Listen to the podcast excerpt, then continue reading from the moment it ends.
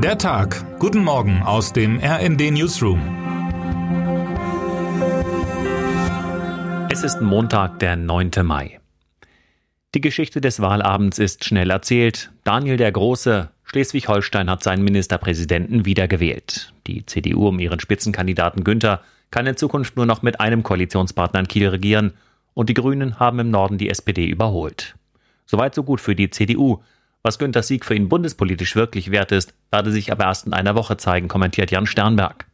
Wenn Hendrik Wüst sich in Nordrhein-Westfalen halten kann, mag Günther zwar auf den Rückenwind aus dem Norden verweisen, doch die CDU hätte dann einen neuen, weit mächtigeren Aufsteiger neben ihm. In Moskau wird heute der Machtmensch Wladimir Putin seinen großen Auftritt haben. Eine Parade mit tausenden Soldaten, Kampfbomber, die am Himmel ein Z formen. Die Feiern am Tag des Sieges wird Russlands starker Mann für eine gewaltige Show seiner Stärke nutzen aller schlechter Nachrichten von der Front zum Trotz. Es liegt in der Logik von Putins Propagandasystem, dass er heute eine große Neuigkeit verkünden müsste, um seine Gefolgschaft bei Laune zu halten. Paul Katzenberger berichtet aus Moskau, was das sein könnte. Einen Sieg über die Ukraine wird Putin nicht verkünden können. Wahrscheinlicher ist, dass der Kremlherrscher eine Verstärkung der Invasion in das Nachbarland ankündigt. Putin wäre allerdings nicht jener unberechenbare Despot, wenn sein Tun vorhersehbar wäre. Gestern schon tönte Putin, dass Russland siegen werde und stellte den Krieg seiner Truppen in der Ukraine in einen kruden Zusammenhang mit dem Sieg über Hitlerdeutschland im Jahr 1945.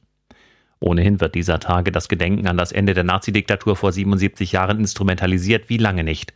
In Berlin trafen gestern pro-ukrainische und pro-russische Demonstrationen aufeinander.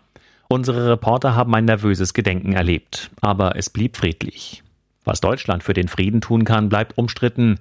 Bundeskanzler Olaf Scholz meldete sich zwar gestern in einer Fernsehansprache zu Wort, etwas wirklich Neues verkündete er aber nicht. Aus Sicht von Eva Quadbeck ist das zu wenig. Nun möchte man keinen Zocker zum Kanzler haben, kommentiert die Leiterin des Berliner RD-Büros.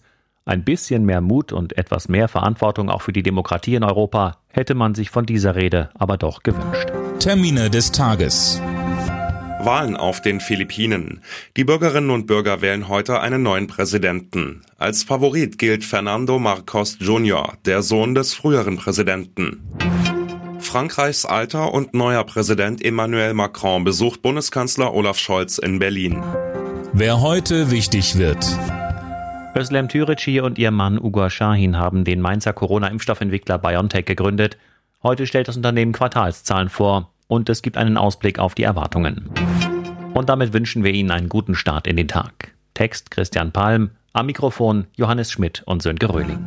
Mit rnd.de, der Webseite des Redaktionsnetzwerks Deutschland, halten wir Sie durchgehend auf dem neuesten Stand. Alle Artikel aus diesem Newsletter finden Sie immer auf rnd.de slash der Tag.